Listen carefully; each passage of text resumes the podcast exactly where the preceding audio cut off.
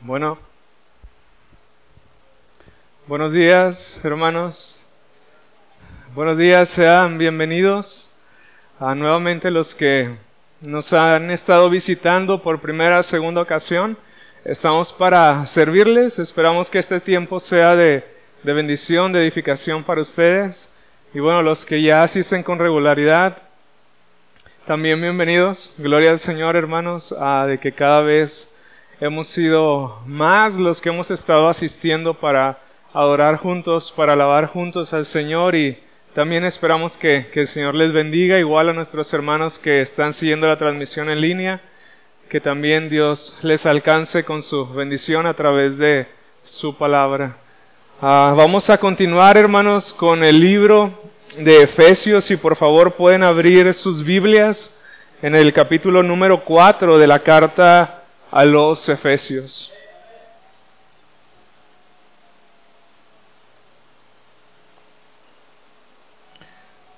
Vamos a leer nuevamente desde el versículo 1 hasta el versículo 16.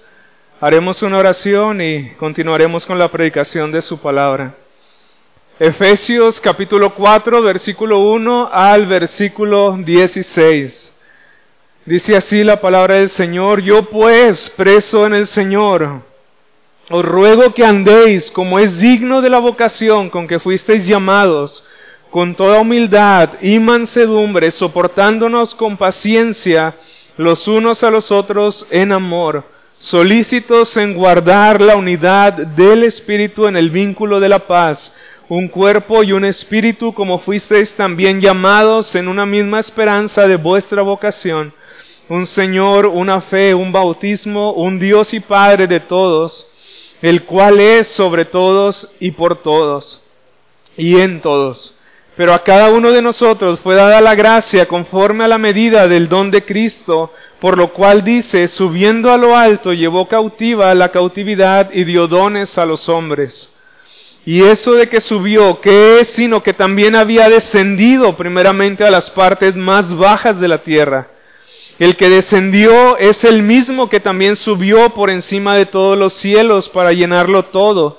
Y él mismo constituyó a unos apóstoles, a otros profetas, a otros evangelistas, a otros pastores y maestros, a fin de perfeccionar a los santos para la obra del ministerio, para la edificación del cuerpo de Cristo, hasta que todos lleguemos a la unidad de la fe y del conocimiento del Hijo de Dios, a un varón perfecto a la medida de la estatura de la plenitud de Cristo, para que ya no seamos niños fluctuantes llevados por doquiera de todo viento de doctrina, por estratagema de hombres que para engañar emplean con astucia las artimañas del error, sino que siguiendo la verdad en amor crezcamos en todo en aquel que es la cabeza, esto es Cristo de quien todo el cuerpo, bien concertado y unido entre sí por todas las coyunturas que se ayudan mutuamente, según la actividad propia de cada miembro, recibe su crecimiento para ir edificándose en amor.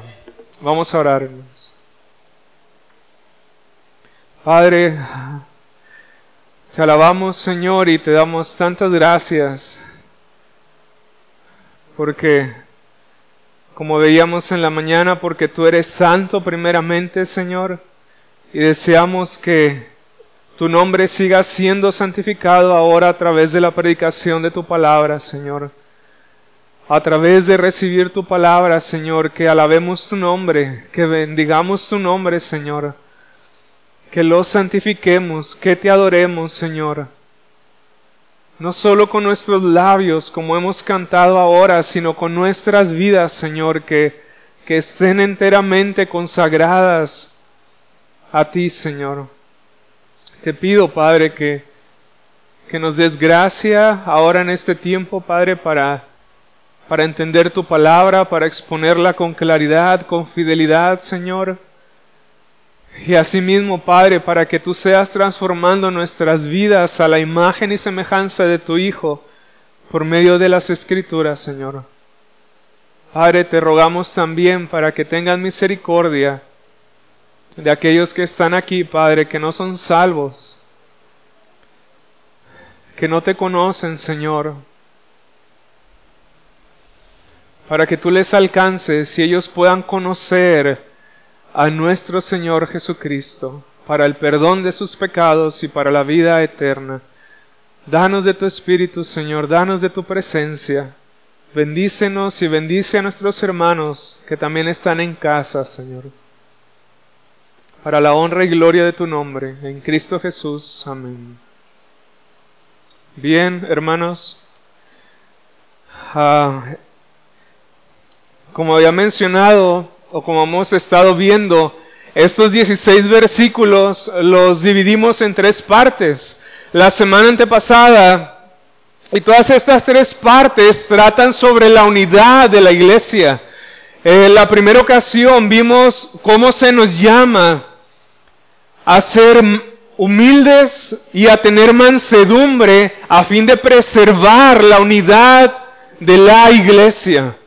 En la segunda ocasión, que fue la semana pasada, vimos cómo se nos llama a preservar la unidad de la iglesia en medio de la diversidad de los dones que Dios ha repartido a cada uno de nosotros, en particular a aquellos que hemos creído en el Evangelio. Y ahora, con el favor de Dios, vamos a ver también sobre la unidad de la iglesia y cómo está ligada la unidad de la iglesia con el crecimiento de la iglesia y cómo es imposible que la iglesia siga creciendo espiritualmente a menos de que haya unidad en la iglesia. Y los versículos que vamos a ver esta mañana son del versículo 13 al versículo 16. Leemos ahí en el versículo 13, hasta que todos lleguemos a la unidad de la fe y del conocimiento del Hijo de Dios a un varón perfecto, a la medida de la estatura de la plenitud de Cristo, para que ya no seamos niños fluctuantes, llevados por doquiera de todo viento de doctrina, por estratagema de hombres que para engañar emplean con astucia las artimañas del error, sino que siguiendo la verdad en amor, crezcamos en todo en aquel que es la cabeza, esto es Cristo, de quien todo el cuerpo bien concertado y unido entre sí por todas las coyunturas que se ayudan mutuamente, según la actividad propia de cada miembro, recibe su crecimiento para ir edificándose en amor. En el versículo 13, cuando habla el apóstol Pablo sobre la unidad de la fe, hay dos diferentes tipos de pensamientos en cuanto a la unidad de la fe. Hay algunos que piensan que la unidad de la fe de la cual está hablando el apóstol Pablo se refiere a una confianza en nuestro Señor Jesucristo, pero también hay otros que tienen el pensamiento de que cuando el apóstol Pablo habla acerca de la unidad de la fe, está hablando acerca del cuerpo de doctrina o el cuerpo de enseñanza respecto al Evangelio, respecto a la persona y a la obra de nuestro Señor Jesucristo. Pero la realidad es que una fe que descansa en Cristo siempre precede de un entendimiento claro, aunque no necesariamente profundo del Evangelio. Cuando una persona descansa para el perdón de sus pecados y la vida eterna, en nuestro Señor Jesucristo es porque antes de esa confianza y de esa fe que ahora tiene depositada en Él, tuvo un entendimiento claro y un entendimiento sencillo de este Evangelio en el cual está descansando. Es por eso que la fe y la confianza en nuestro Señor Jesucristo nunca van separados de un entendimiento doctrinal del Evangelio. Es por eso que se trate acerca de la confianza en Cristo, se trate acerca del cuerpo de doctrina en el cual fuimos nosotros enseñados, ambos van ligados. No puede ir separada la confianza de Cristo de un entendimiento del Evangelio, ni tampoco un entendimiento del Evangelio debe ir separado de un descanso en Cristo para el perdón de nuestros pecados y la vida eterna. La fe viva, en otras palabras, no es una fe ignorante, o sin conocimiento. La fe con la que nos relacionamos con Cristo indudablemente es una fe doctrinal también. La fe y la confianza no están peleadas con la doctrina, sino que están unidas entre ellas mismas. De manera que para que lleguemos a la unidad de la fe en la iglesia, es necesario estar edificados sobre un fundamento doctrinalmente bíblico y sólido. Es lo que está diciendo el apóstol Pablo. Como mencioné la semana pasada, sobre el fundamento de los apóstoles y de los profetas, es decir, sobre sus enseñanzas y más específicamente sobre sus enseñanzas respecto a la persona y a la obra de nuestro Señor Jesucristo. ¿Quién es Cristo? ¿Qué es lo que Jesús ha hecho por nosotros? ¿Qué es lo que se nos promete por medio de la fe en el Evangelio? Esa doctrina es el fundamento de los apóstoles y de los profetas. En Efesios capítulo 2, versículo 20 dice, edificados sobre el fundamento de los apóstoles y profetas, siendo la principal piedra del ángulo Jesucristo mismo. En Hechos 2.42, acerca de la iglesia primitiva, dice que ellos perseveraban en la doctrina de los apóstoles, en el partimiento del pan y en las oraciones. Ese era el fundamento de la iglesia primitiva, las enseñanzas de los apóstoles y de los profetas. Y eso es lo que nos está diciendo Pablo, que es necesario para que todos y cada uno de nosotros lleguemos a un pleno entendimiento de la fe en el Evangelio, ya sea un pleno descanso en la persona y obra de Cristo, pero también a un fundamento sólido y doctrinalmente bíblico de nuestro Señor Jesucristo. Eso es lo que Pablo está diciendo y ese es el deseo de Dios para nosotros en estos tres versículos que vamos a estar viendo esta mañana, para que nosotros lleguemos juntos a la unidad de la fe. Ustedes recuerdan el caso de Apolos, cómo Apolos estaba un poco, no sé en qué tanta medida, pero estaba un poco desorientado en cuanto a su entendimiento de la persona y de la obra de Cristo, que cuando escuchan Priscila y Aquila, este matrimonio, cuando escuchan a Apolos predicar el Evangelio, escuchan y pueden ver en él que no estaba muy claro en lo que él estaba creyendo o enseñando respecto a la persona y obra de Cristo. Entonces vinieron a él y le declararon las cosas de una manera más clara y más amplia. Y no es que, Apolos no fuera creyente o que no fuera salvo, que no estuviera descansando en la persona y obra de Cristo, sino que ahí podemos ver la necesidad de crecimiento y de entendimiento doctrinal que necesitaba Apolos, lo cual le vino por medio de, de la instrucción de Priscila y Aquila. Y de la misma manera nosotros como iglesia y nosotros como creyentes individualmente tenemos que crecer en nuestra confianza en Cristo por medio de conocer cada día más quién es Jesús, qué es lo que Él ha hecho por nosotros, qué, él, qué es lo que Él nos ha prometido en el Evangelio. Y hay tantas cosas y es, es una profundidad, hermanos, que nunca vamos a terminar verdaderamente de conocerlo, su alcance, su gloria su vida, su muerte, su resurrección, la expiación, la propiciación. Hay tantas cosas que conocer que nosotros tenemos que estar conociendo cada día más y esforzándonos en conocerlo y deleitándonos cada día más en este conocimiento que poco a poco vamos adquiriendo dentro del contexto de una iglesia local. Y ahí el apóstol Pablo dice, hasta que todos lleguemos a la unidad de la fe y del conocimiento del Hijo de Dios a un varón perfecto a la medida de la estatura de la plenitud de Cristo. Y también cuando habla sobre la unidad del conocimiento del Hijo de Dios, ya no se está refiriendo a un cuerpo de doctrina respecto a la persona de Cristo, sino a una estrecha e íntima relación con Él. Pasa Pablo de hablar acerca del conocimiento que tenemos que tener del Evangelio, ahora habla acerca del conocimiento íntimo y relacional que nosotros debemos de adquirir de nuestro Señor Jesucristo. Cada creyente está llamado a cultivar y a fortalecer su relación con Cristo y para que esto sea posible es necesario que se esté predicando a Cristo a fin de que nuestra confianza en Él pueda llegar a ser fortalecida y a su vez nos lleve a una más estrecha e íntima relación con Él.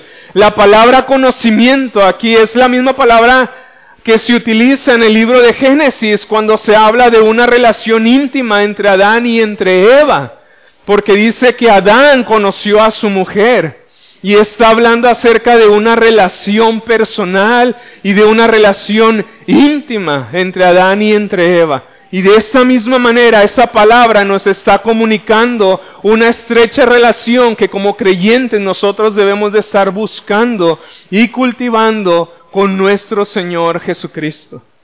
Cuando Jesús les declara a algunos que pensaban que iban a ser salvos, pero que en el día del juicio se dan cuenta de que no eran salvos, les dice, apartaos de mí, yo nunca os conocí.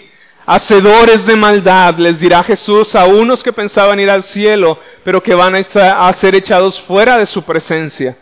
Les dice, apartaos de mí, yo nunca os conocí. Les está diciendo literalmente, apártense de mí, yo nunca tuve una relación personal con ustedes.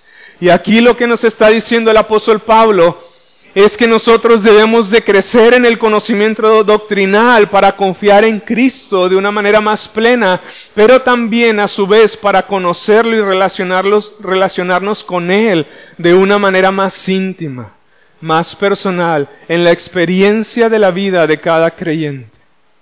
Es lo que nos está diciendo el apóstol Pablo.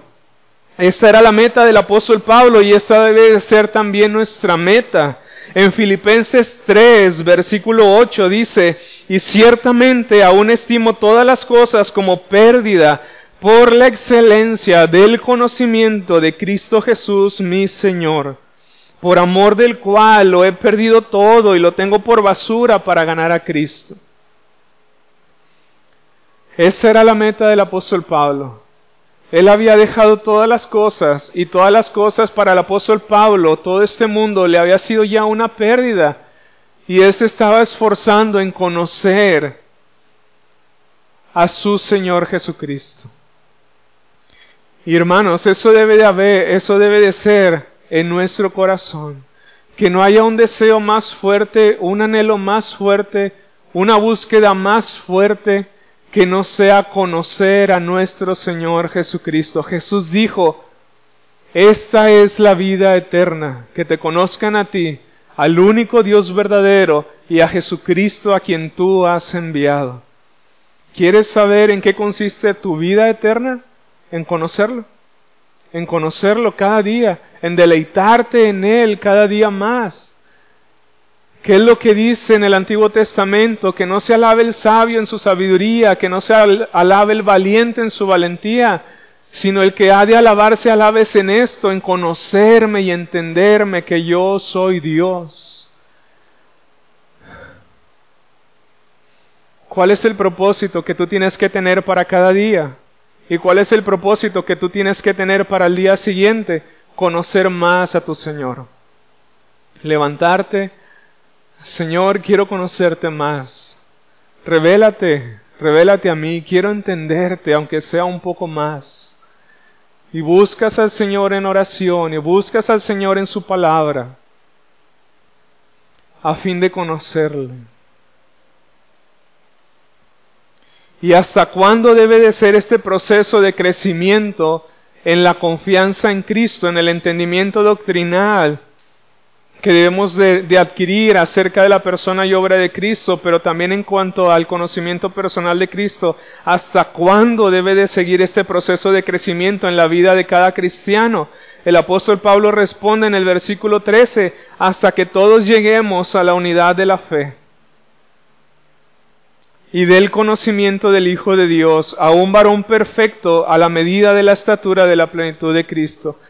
Hasta que todos lleguemos, dice. Hasta que todos lleguemos. ¿Y cuándo vamos a llegar a un pleno conocimiento de Cristo? Al menos en este mundo. Y es más, y en la eternidad. Nunca Nunca.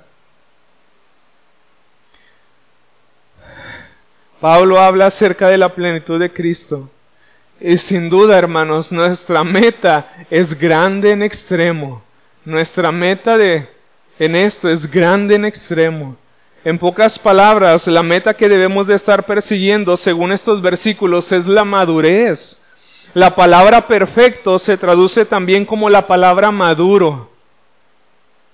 Y contrastada con la palabra niños en el versículo 14, debemos de ser creyentes maduros para ya no ser niños fluctuantes, dice el apóstol Pablo. Y noten que no es cualquier medida de madurez a la que se nos llama. Noten que no es cualquier medida de madurez a la que se nos llama, porque miren a quién se nos pone delante de nosotros como la meta. A Cristo mismo, su perfección y su madurez. Esa es tu meta. Entre nosotros, hermanos, nos podemos dar ejemplo de madurez. Pero más allá de nosotros, hermanos, más allá de nosotros está nuestro Señor Jesucristo, a quien Dios nos ha llamado a imitar, a seguir, a conocer.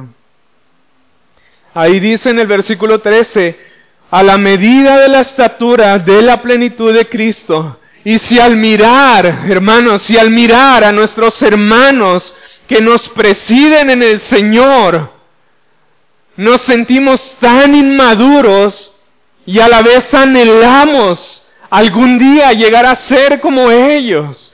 ¿Cuánto más si nosotros estamos mirando a aquel que es perfecto, aquel que es pleno, aquel, es, aquel que es enteramente maduro, aquel en quien habita toda la plenitud de la divinidad? Cuando tú ves a un hermano que te preside en el Señor, es como que, wow, soy tan inmaduro, Señor. Soy tan inmaduro, me falta tanto crecer, me falta tanto conocerte. Señor, quisiera ser como mi hermano, yo no puedo hacer las cosas que Él hace como Él las hace. Quisiera, quisiera ser tan santo como Él es santo, tan piadoso como Él es piadoso. Quisiera conocerte como Él te conoce.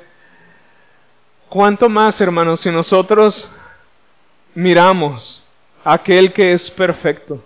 Esto es a nuestro Señor Jesucristo. ¿Cuánto más debe de ser el deseo de tu corazón llegar a ser como Él? ¿Y cuánto más debe de llegar a ser el esfuerzo diario que tú das para conocer, para confiar y para madurar en nuestro Señor Jesucristo? ¿Cuánto más, hermanos? Colosenses capítulo 1, versículo 28, a quien anunciamos, amonestando a todo hombre y enseñando a todo hombre en toda sabiduría, a fin de presentar perfecto en Cristo Jesús a todo hombre. Aquí está la misma palabra, a fin de presentar maduro en Cristo Jesús a todo hombre. Y ahí vemos en Colosenses cómo la doctrina va ligada con la madurez, porque dice ahí en Colosenses, a quien anunciamos amonestando a todo hombre y enseñando, es decir, instruyendo o adoctrinando a todo hombre en toda sabiduría, a fin de presentar maduro en Cristo Jesús a todo hombre. Ahí vemos, como leímos ahorita en el versículo 13, de Efesios capítulo 4, cómo la doctrina va ligada no solo con la confianza en nuestro Señor Jesucristo, sino con la madurez en la vida de cada cristiano. Pablo los instruía porque él sabía que la finalidad o el poder de la palabra de Dios, cuando es enseñada fielmente, va a producir madurez en aquellos que la escuchan y la reciben por medio de la fe. Eso es lo que produce la palabra de Dios cuando es expuesta y predicada con fidelidad. En Romanos capítulo 8, versículo 29 leemos, porque a los que antes conoció también los predestinó para que fuesen hechos conforme a la imagen de su Hijo, para que Él sea el primogénito de entre muchos hermanos. Predestinados para que fuésemos conformados a la imagen de su Hijo Jesucristo, por lo tanto, leemos que es la voluntad de Dios que cada creyente manifieste las cualidades y la madurez de su Hijo Jesucristo. Es grandísimo, hermanos, la meta que nosotros debemos de tener y estar pensando como iglesia, individualmente, pero como iglesia. Pónganse a pensar eso. No se nos ha llamado a madurar como la iglesia que está aquí a un lado, ni como la iglesia que fue plantada en aquella parte del mundo. Se nos ha llamado a madurar, tampoco como mis hermanos o mis pastores, aunque el uno al otro podamos llegar a ser ejemplos, se nos ha llamado a madurar a la imagen y semejanza de nuestro Señor Jesucristo, no a cualquier persona sino a la estatura de la plenitud de Cristo se nos ha llamado individualmente y como iglesia. Por lo tanto, cada uno de nosotros tiene que tener sus ojos puestos en Jesús. En Jesús. Él es el estándar de la madurez y de la perfección espiritual. Su plenitud es nuestra meta a seguir. Y aunque de este lado de la eternidad nunca lleguemos a la perfección de Cristo, sin embargo, hermanos, podemos alegrarnos de que esa madurez ya está en proceso y que será consumada cuando Él venga y cuando le miremos cara a cara. Primera de Juan, capítulo 3, versículo 2. Primera de Juan, capítulo 3, versículo 2. Amados, ahora somos hijos de Dios y aún no se ha manifestado lo que hemos de ser, pero sabemos que cuando Él se manifieste seremos semejantes a Él porque le veremos tal como Él es. Imagina que es una promesa anticipada, se puede decir así, de que piensa en esto, hermano, piensa en todos tus pecados Piensa en todas tus imperfecciones. Piensa en todas tus debilidades. Piensa en toda la falta de carácter que tú y yo tenemos. Piensa en todas esas áreas en las que batallamos día a día, que no reflejan a nuestro Señor Jesucristo. Piensa en cuán triste te sientes y cuán miserablemente nos sentimos muchas veces con nosotros mismos.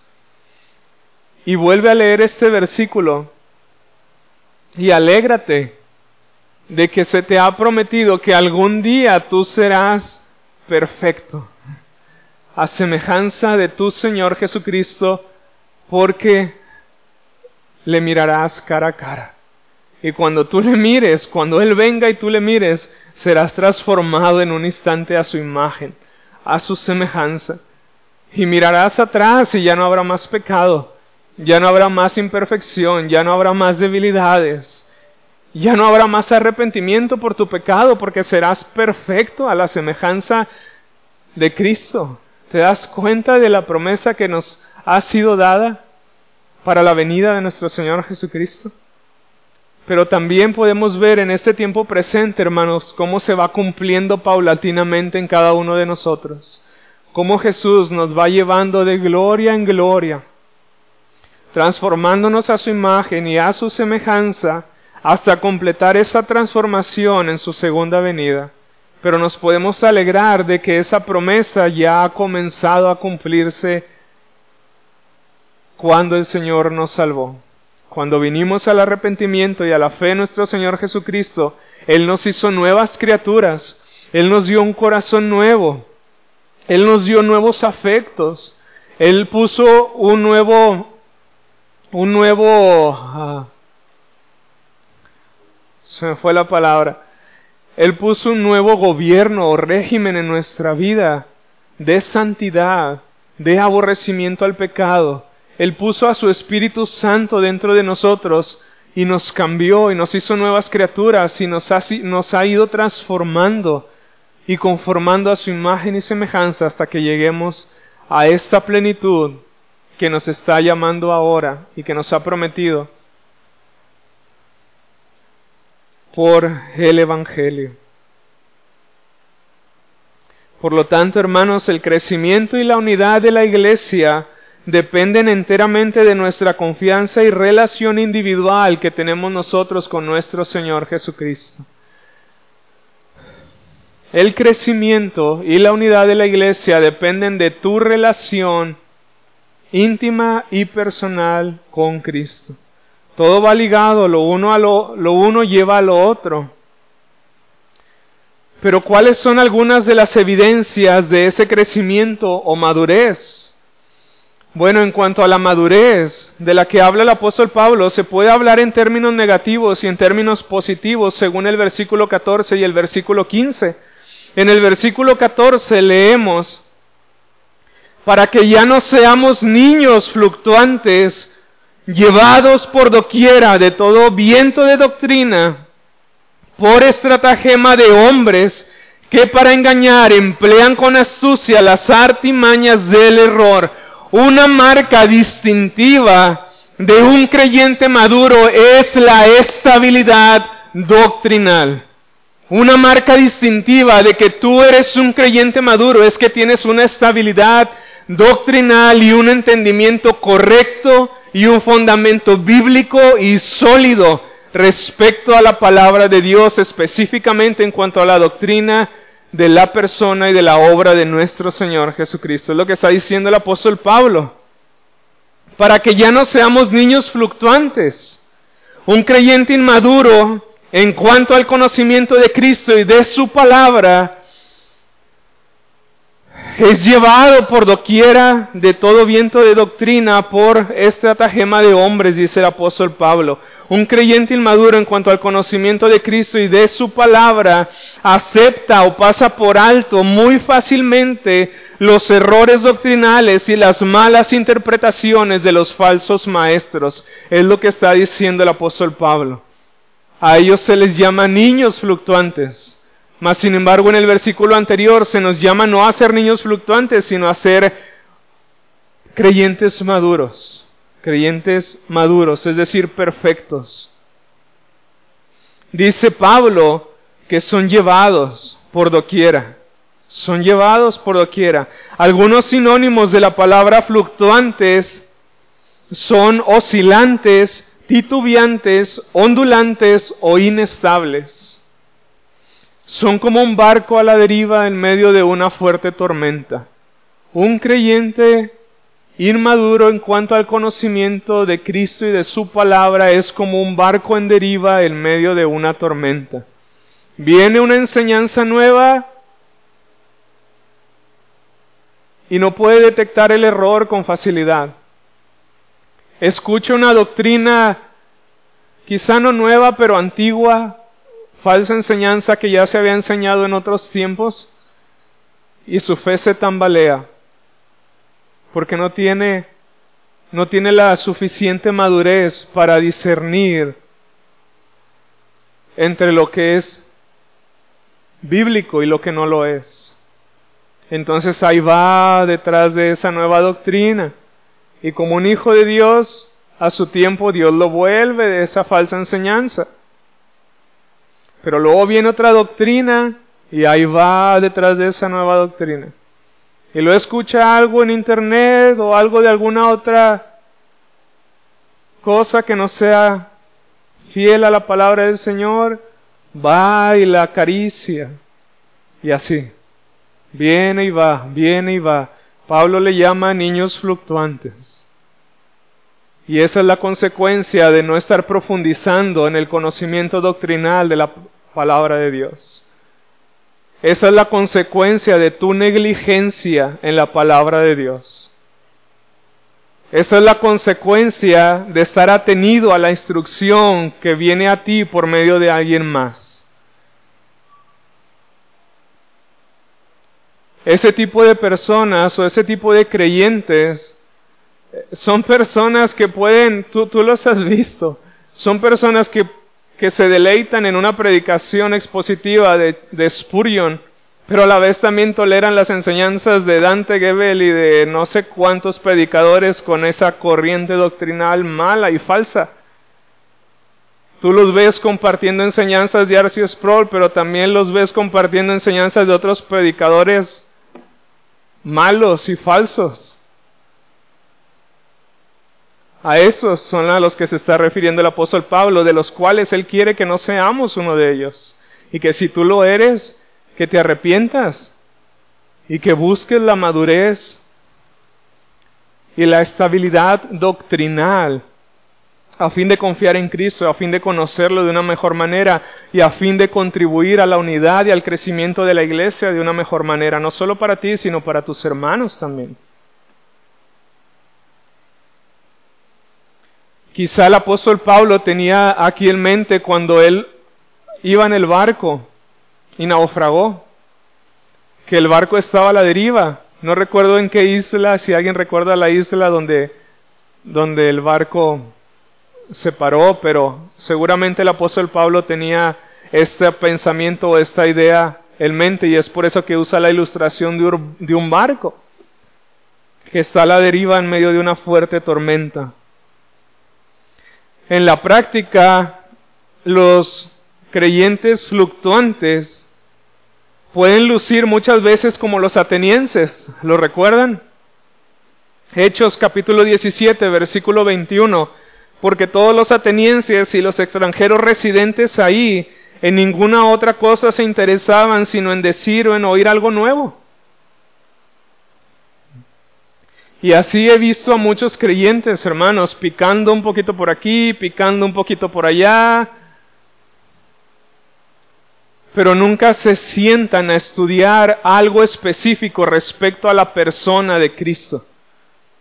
Nunca se sientan a estudiar algún tema en específico respecto a la palabra de Dios.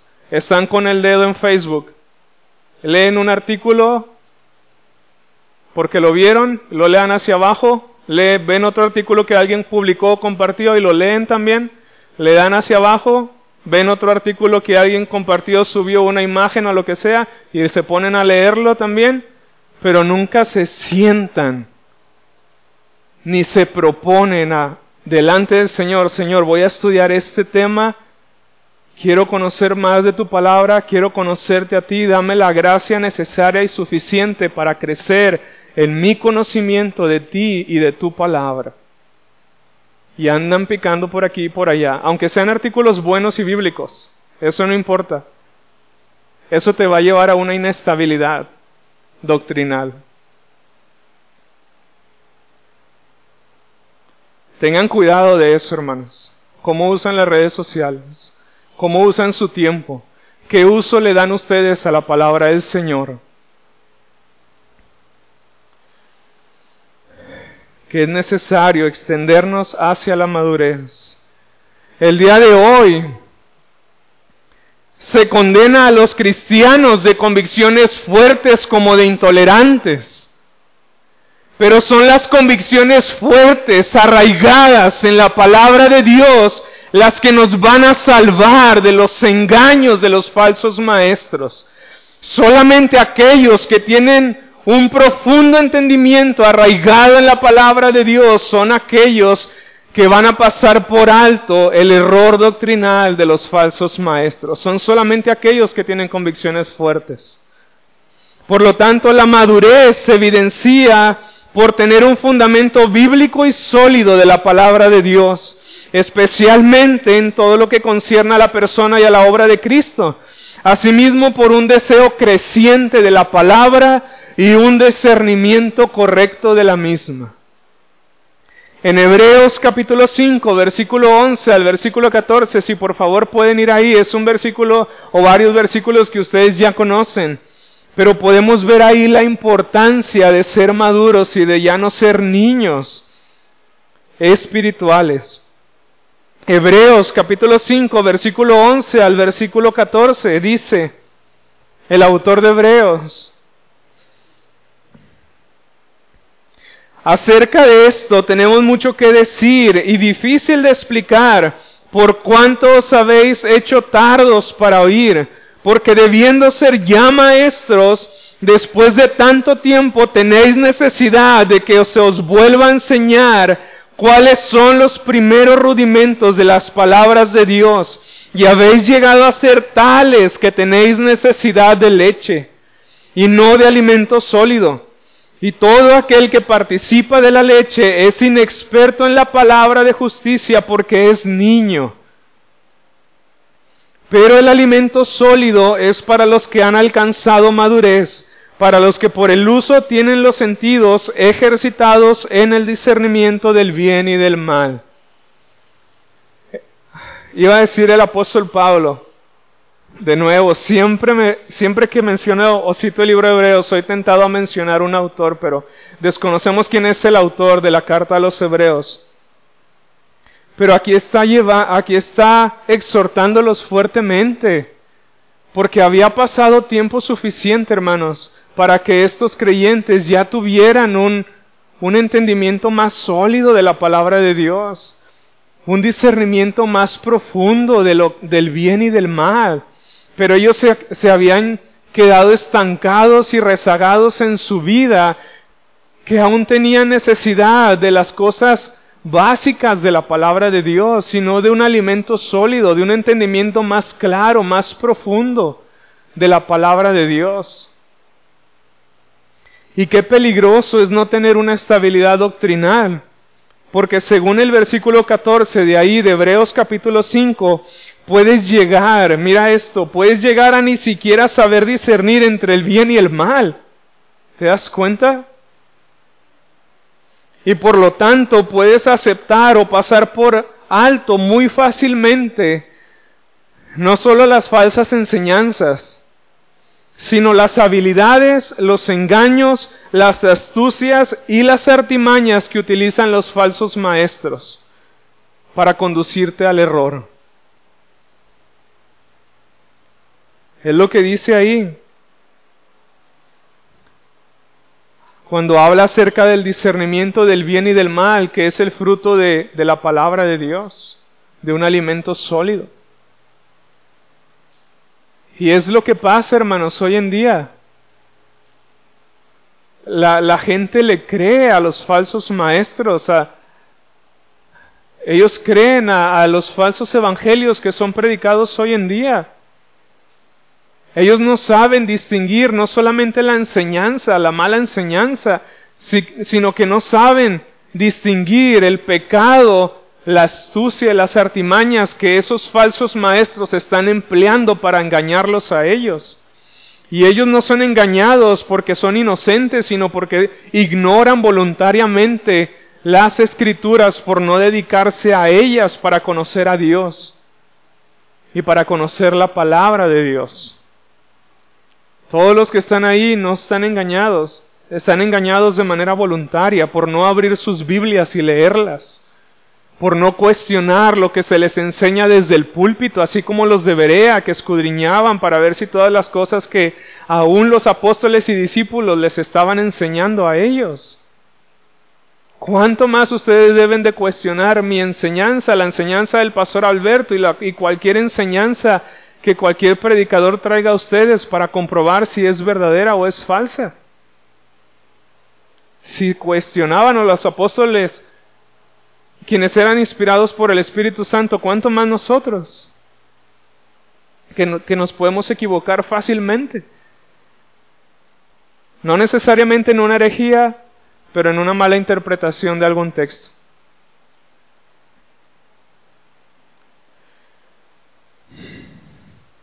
Por eso es importante el discernimiento. Primera de Tesalonicenses capítulo 5 versículo 21 al 22. Examinarlo todo, retener lo bueno. Absteneos de toda especie de mal.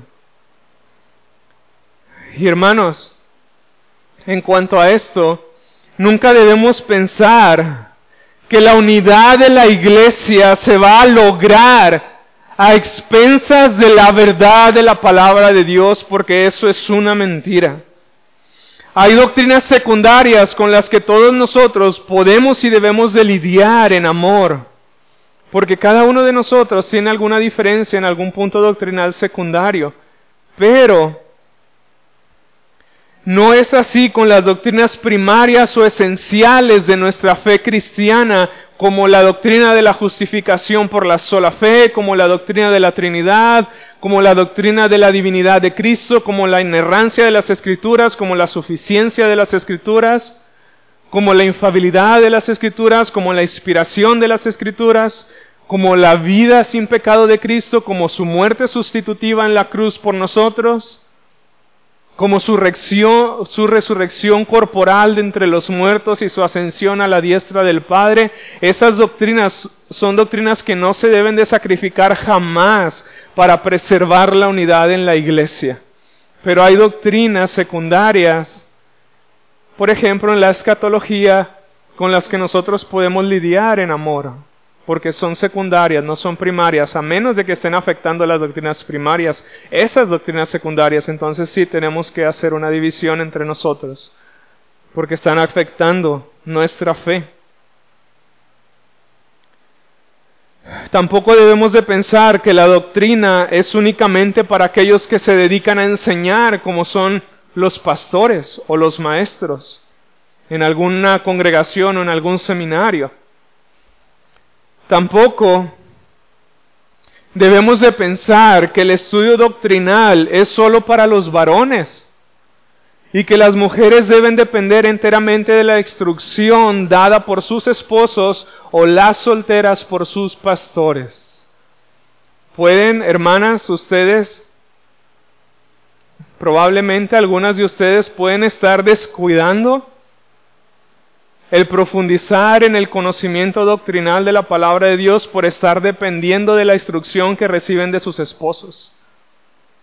O si son solteras, pueden estar dependiendo de la instrucción que reciben de sus pastores.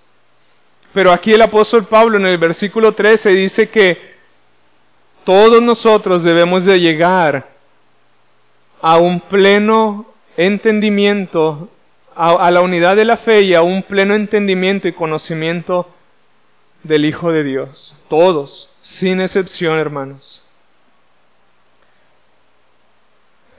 de manera que no extenderse hacia la madurez doctrinal no ayudará a la unidad ni al crecimiento de la iglesia, porque todos estos versículos tienen como finalidad el crecimiento y la unidad de la iglesia. De manera que si nosotros no estamos extendiéndonos hacia la madurez en todas estas cosas que el apóstol Pablo está hablando como necesarias para nuestra vida individual y para el beneficio de la iglesia, nosotros no estamos contribuyendo, hermanos, a la madurez de la estatura de la plenitud de Cristo. Entonces, ¿qué más podemos decir en cuanto a la madurez? Bueno, que la madurez es más que una estabilidad doctrinal, es una estabilidad doctrinal en amor. Versículo 15, sino que siguiendo la verdad en amor, crezcamos en todo en aquel que es la cabeza, esto es Cristo. La palabra aquí que Pablo usa, la palabra siguiendo, puede también utilizarse como aferrándose, andando o hablando la verdad en amor. Aferrándose, andando o hablando y predicando la verdad en amor es una evidencia o una característica de la madurez espiritual. De hecho, en la manera en que está escrita la carta a los Efesios podemos apreciar una mezcla perfecta entre la instrucción teológica y la teología práctica que se vive en amor. Porque los primeros tres capítulos, como he mencionado anteriormente, Pablo da una instrucción teológicamente profunda de la palabra de Dios y después en los otros tres capítulos, del capítulo 3 al versículo 6, Pablo nos dice cómo nosotros debemos de aplicar esa teología que nos ha predicado para que nosotros la estemos viviendo en amor. Y en cada capítulo se habla acerca del amor que debe de ser característico de la vida cristiana por la instrucción que hemos recibido por medio de la palabra del Señor. Un comentarista que se llama Blake dice lo siguiente, la verdad es el elemento en el que debemos de vivir, movernos y ser, pero la verdad ha de estar indisolublemente unida en el amor. Las buenas nuevas pronunciadas con dureza no son buenas nuevas. El encanto del mensaje queda destruido por el espíritu discordante del mensajero. Por lo tanto, tengamos cuidado de divorciar la verdad del amor y el amor de la verdad. Hay que tener mucho cuidado de eso. Ambas son necesarias y cuando están juntas en la vida de una persona, son una evidencia de madurez espiritual.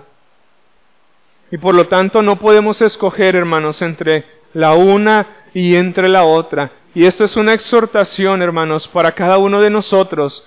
Y esta es una exhortación para aquellos que se creen teólogos de Facebook, que la estabilidad doctrinal no es suficiente.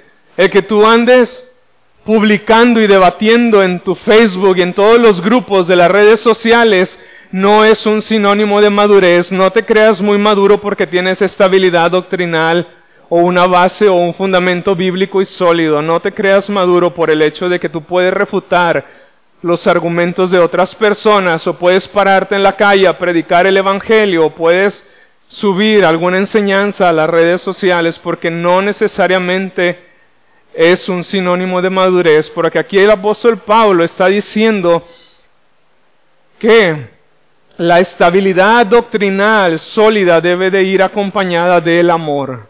¿Y qué es lo que pasa a menudo en las redes sociales? Se están debatiendo, se están peleando, se están insultando unos a otros, se están menospreciando unos a otros, se están condenando unos a otros, se están haciendo maestros a sí mismos y no reflejan el amor de Cristo ni la humildad de Cristo a la que fuimos llamados. Y entonces en su propia opinión se creen maduros porque tienen un buen entendimiento de las escrituras, pero no tienen amor. No se engañen, jóvenes, principalmente ustedes jóvenes. Yo siendo joven también. No se engañen a sí mismos, pensando que son maduros, si la verdad que ustedes creen y la verdad que ustedes predican no va acompañada de amor, del amor de nuestro Señor Jesucristo hacia los demás. No te engañes, no eres maduro si el amor de Cristo está ausente en la manera en que tú te aferras a la doctrina, en la manera en que tú te mueves en la doctrina, en la manera en que tú predicas la doctrina. Ten cuidado. Después el apóstol Pablo continúa diciendo que crezcamos en todo, en aquel que es la cabeza, esto es Cristo. Es decir, que en todas las áreas de nuestra vida deben de rendirse a la voluntad de Cristo. ¿Por qué, hermanos? Porque Él es la cabeza del cuerpo que es la iglesia y por lo tanto Él tiene autoridad sobre nuestras vidas para demandar de nuestras vidas la madurez que nosotros podemos leer aquí en la palabra. De manera que cuando dice que crezcamos en todo, es decir, en todas las áreas de nuestra vida, en aquel que es la cabeza, esto es Cristo, quiere decir que nosotros debemos de procurar agradarle en todas las cosas, en cada área de nuestra vida, en cada lugar en el que nosotros estemos, ya sea que estés en la iglesia, ya sea que estés en tu casa, ya sea que estés en tu trabajo. Hermanos, cuando nosotros volvemos aquí a considerar el estándar y la estatura de la plenitud de Cristo, nos damos cuenta de cuánto nos falta, hermanos, para alcanzar esa madurez, cuán lejos estamos, cuán desagradables somos muchas veces en comportamientos, en actitudes, que no reflejan el carácter de nuestro Señor Jesucristo. Cuán lejos, hermanos. Efesios capítulo 1, versículo 22, y sometió todas las cosas bajo sus pies, y lo dio por cabeza sobre todas las cosas a la iglesia. Ser como Él en todo es la meta de cada creyente. Por lo tanto, nuestra vida, hermanos, debería de decir lo mismo que Pablo decía de la suya. Para mí el vivir es Cristo y el morir es ganancia. Para mí el vivir es Cristo y el morir es ganancia. Que Cristo sea el ámbito en el que tú te mueves, es lo que dice la palabra del Señor. Porque también como escuchábamos en la enseñanza de la mañana del pastor Alberto, muchas veces deseamos y somos señores de nuestra vida, pero aquí dice que Cristo es la cabeza de nosotros, que somos la iglesia, es la cabeza de su cuerpo. Por lo tanto, nosotros le debemos a Él toda la obediencia porque Él tiene autoridad sobre su cuerpo, que es la iglesia. Y por lo tanto nosotros debemos de someternos a Él, debemos de sujetar nuestra vida a Él en toda obediencia, en toda área de nuestra vida. Es lo que está diciendo el apóstol Pablo. Y por último, hermanos, vemos el proceso a través del cual nos extendemos hacia esa madurez o crecimiento. versículo 16, de quien todo el cuerpo, bien concertado y unido entre sí por todas las coyunturas que se ayudan mutuamente, según la actividad propia de cada uno, de cada miembro, recibe su crecimiento para ir edificándose en amor. Ese es el proceso, hermanos, en el que nosotros llegaremos a esta madurez a la que se nos está llamando. Cuando nosotros estemos bien concertados, unidos entre sí por todas las coyunturas que se ayudan mutuamente, siguiendo cada uno la actividad propia de cada miembro para recibir el crecimiento e ir edificándonos en amor, es el proceso por el medio del cual nosotros nos extenderemos a alcanzar esta madurez.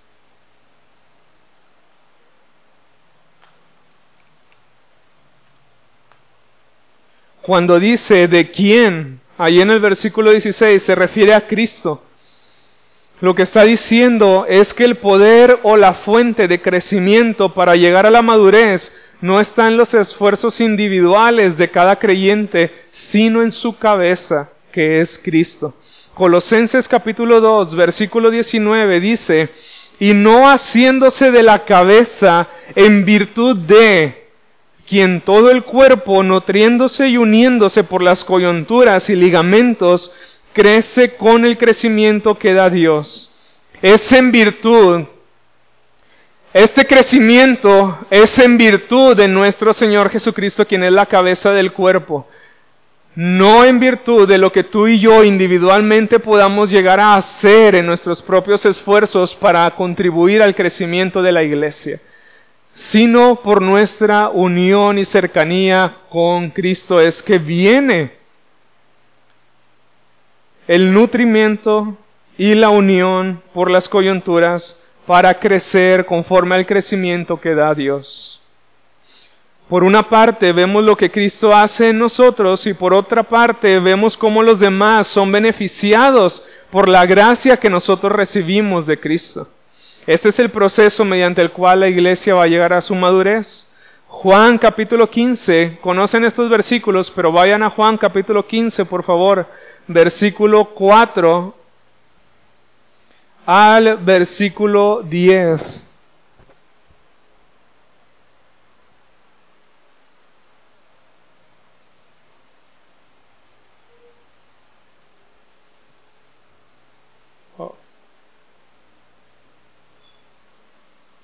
Juan capítulo 15, versículo 4 al versículo 10 dice, permaneced en mí y yo en vosotros, como el pámpano no puede llevar fruto por sí mismo si no permanece en la vid, así también tampoco vosotros si no permanecéis en mí.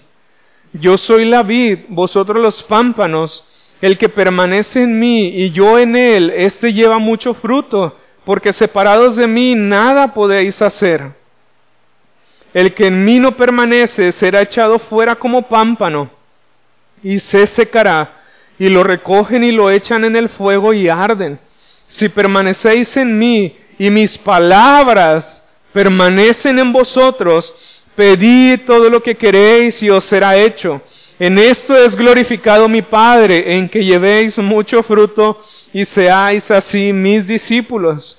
Como el Padre me ha amado, así también yo os he amado, permaneced en mi amor. Si guardaréis mis mandamientos, permaneceréis en mi amor, así como yo he guardado los mandamientos de mi Padre y permanezco en su amor.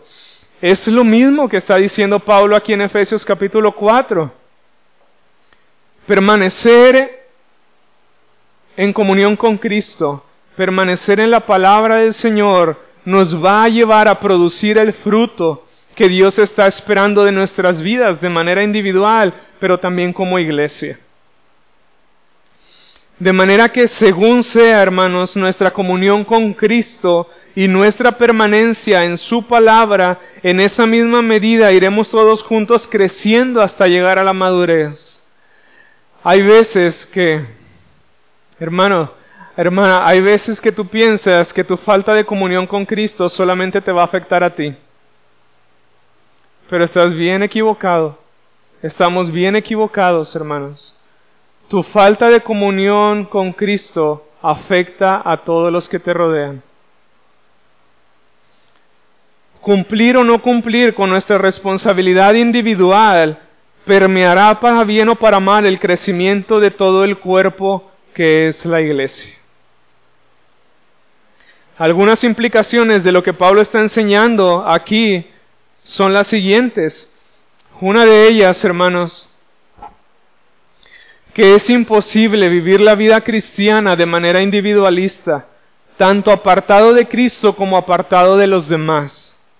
En segundo lugar, ser un asistente regular de los servicios dominicales no es suficiente. Porque aquí dice Pablo que es necesario que cada creyente esté bien concertado y unido entre sí por todas las coyunturas que se ayudan mutuamente. Tú puedes venir a la iglesia cada domingo y no pertenecer a la vida de la iglesia. Y eso dice el apóstol Pablo que no es suficiente para que tú contribuyas a la madurez a la que hemos sido llamados. No es suficiente, hermanos. No es suficiente que tú vengas solamente a la iglesia sin comprometerte, como dije la semana pasada, con una iglesia local para servir en ella y para estar bien unido primeramente con Cristo pero para estar bien unido al mismo tiempo con tus hermanos, a fin de que se ayuden mutuamente a crecer y a edificarse para llegar a esta madurez. La palabra coyuntura significa literalmente punto de encuentro. Las coyunturas son como un medio por el cual la bendición se traspasa de un miembro a otro para el crecimiento de todo el cuerpo. Las coyunturas son como aquello que une dos piezas entre sí. Las coyunturas son el punto de contacto, dice el apóstol Pablo. Eso es lo que significa las coyunturas. Pero Pablo también dice que cada miembro tiene su función particular en el cuerpo para contribuir a su madurez, porque leemos, según la actividad propia de cada miembro, recibe su crecimiento para ir edificándose en amor. Esto es, que conforme a los dones, a las capacidades y a las habilidades que Dios ha dado a cada miembro en particular, todo el cuerpo crece y se va edificando en amor. La semana pasada vimos este punto de la diversidad de los dones espirituales y aquí Pablo habla de nuevo sobre esto, que por medio de los dones, las habilidades y las capacidades, es que tú vas a contribuir a que los demás hermanos reciban el crecimiento de parte de Dios, según la actividad que te ha sido dada a ti como miembro. Hermano, tú has sido puesto en la iglesia en un lugar específico para que funciones de una manera específica. Tú, hermano y hermana, que te sientes innecesario o innecesaria en el cuerpo, que solamente puedes ver todas tus limitaciones y todas tus incapacidades. Tú puedes leer aquí en la palabra del Señor que tú eres útil para el crecimiento de los demás, para que tus demás hermanos lleguen a esta madurez. En diferentes medidas, hermanos, cada uno de nosotros que hemos creído en el Evangelio contribuimos a esta madurez.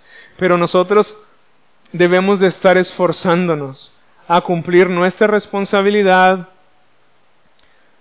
según la propia actividad de cada miembro, conforme a los dones que cada uno haya recibido. John MacArthur dice que el crecimiento bíblico y piadoso de la iglesia viene como resultado de cada, de cada miembro del cuerpo que utiliza al máximo su don espiritual en sumisión al Espíritu Santo y en cooperación con otros creyentes. Si un miembro no está creciendo individualmente, está afectando a la salud de la iglesia. Si un miembro no está poniendo al servicio de los demás los dones que ha recibido de Cristo, no está contribuyendo a alcanzar la meta para la cual fuimos llamados como iglesia, la madurez a la medida de la estatura de la plenitud de Cristo. De manera que tú siempre, hermano, debes de estar preguntándote, ¿qué puedo hacer por mi hermano? ¿Qué puedo hacer por mi hermana? ¿Qué puedo yo hacer por la iglesia? ¿De qué manera yo puedo suplir esas necesidades? Porque a menudo es fácil identificar la inmadurez de la iglesia, porque todos tenemos inmadurez, individualmente y como iglesia. Pero uno debe de estar preguntándose, bueno, ¿qué puedo yo hacer para, para suplir esa necesidad en esa área específica de la iglesia? Porque a eso fuimos llamados. Por lo tanto, es importante también, hermanos, que no limitemos nuestra comunión a un círculo en particular de hermanos, porque Pablo dice, de quien todo el cuerpo, no solamente una parte del cuerpo, sino todo el cuerpo bien concertado y unido entre sí por todas las coyunturas que se ayudan mutuamente según la actividad propia de cada miembro, no de unos miembros en particular, sino de cada miembro, recibe su crecimiento para ir edificándose en amor. Por lo tanto, dejemos, hermanos, a un lado. Es bueno tener amigos, pero es malo hacer acepción en la comunión, porque aquí el apóstol Pablo nos está llamando a que todo el cuerpo se concerte y se una entre sí, no a un círculo determinado de hermanos con quienes nos agrada tener más comunión que con otros, sino con todos, hermanos. Porque esa es la única manera y ese es el único proceso y ese es el único camino en el que nosotros vamos a llegar a la madurez que Dios quiere para nuestras vidas y para su iglesia. Por lo tanto, tenemos que cuidar esa área, hermanos, de nuestra vida, porque a todos nos gusta tener comunión con cierto cierto grupo de hermanos en específico. Pero dejemos de ser egoístas y dejemos, hermanos, de buscar satisfacer nuestras propias necesidades al buscar la compañía que nuestro egoísmo quiere. Y démonos a la comunión con otros hermanos con quienes no hemos compartido tiempo suficiente para seguir ayudándonos mutuamente y de esa manera seguir edificándonos en amor, a fin de alcanzar la madurez. Dejemos el egoísmo a un lado y en amor edifiquémonos unos a otros. Para finalizar, cuando dice edifiquémonos en amor, habla acerca del mutuo interés que los miembros deben de tenerse los unos para con los otros. Por eso mismo no es para nada saludable, hermanos, limitar, como ya mencioné, la comunión a unos cuantos y privar así de lo que Cristo les ha dado para su crecimiento a nuestros demás hermanos a través de nosotros. Hay más hermanos con los que tú no has tenido la comunión que deberías de estar teniendo, que están necesitados de ti para su crecimiento. Ponte a pensar, ¿con quiénes no has tenido comunión en las últimas semanas o meses? ¿Con quiénes? Búscalos, búscalos. El amor de Cristo es el ámbito en el que debemos de estar moviéndonos hacia la madurez. Es lo que está diciendo Pablo cuando habla acerca de la edificación en amor, hermanos. De manera que el Señor nos dé gracia para alcanzarla y para mantener de esta manera la unidad de la iglesia, hermanos. Esforcémonos en llegar a una plena, a una mayor confianza en nuestro Señor Jesucristo. Esforcémonos en conocer doctrinalmente en tener un profundo conocimiento doctrinal sólido y estable en la palabra de Dios, específicamente en lo que respecta a la persona y a la obra de Cristo, para que eso a su vez nos lleve a un conocimiento más íntimo y personal de nuestro Señor Jesucristo, a fin de que contribuyamos a la unidad y al crecimiento y a la edificación en amor de toda la iglesia local. Por este llamado y por esta madurez que se nos ha puesto delante de nosotros, que es la de nuestro Señor Jesucristo. Que el Señor nos dé gracia, hermanos, para hacerlo y para aquellos que no han creído en el Evangelio, que no son salvos, por algo estás aquí. Es la misericordia de Dios la que te ha traído aquí y es con la finalidad de que tú te puedas arrepentir de tus pecados Y es con el propósito de que tú puedas creer que Jesús murió por tus pecados en la cruz y que Jesús resucitó al tercer día para que tú no solamente tengas el perdón de tus pecados y la vida eterna por medio de la fe en Él, sino para que tú seas unido a este cuerpo y comiences a ser edificado. Y no solamente a ser edificado, sino a contribuir a la edificación y a la madurez de la iglesia local en la que el Señor te quiera tener. Así que el Señor es bueno, arrepiéntete de tus pecados, confía en nuestro Señor Jesucristo y serás salvo. Vamos a orar, hermanos. Padre, ah, Padre, te damos tantas gracias por tu palabra, Señor. Te pedimos que nos ayudes, Señor, a llegar a esta unidad a la que nos has llamado, Señor. Padre, al pensar en tu Hijo Jesucristo, Padre, nos somos tan inmaduros, somos tan lentos, estamos tan alejados en la experiencia de la madurez que nos ha dejado como meta nuestro Señor Jesucristo. Pero te damos tantas gracias porque ese proceso ya ha comenzado, Señor, por tu gracia, por tu misericordia y porque tenemos la promesa de que algún día estaremos plenamente completos, conformados a la imagen de nuestro Señor Jesucristo cuando Él venga. Ayúdanos, Padre, a extendernos hacia esta madurez y a ya no ser niños fluctuantes, Señor. Y ayúdanos de esta manera a preservar y a contribuir a la unidad de tu iglesia en amor, Señor. Danos gracia para conocer a tu Hijo, Señor, y, y perdona nuestros pecados, nuestra negligencia en tu palabra, Señor. Y ayúdanos a extendernos, Señor. Y salva a aquellos que están aquí que no te han conocido, Señor, a los que están escuchando en casa. Ten misericordia, Señor.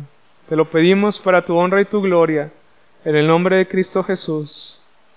Amén. Dios les bendiga, hermanos. Gracias.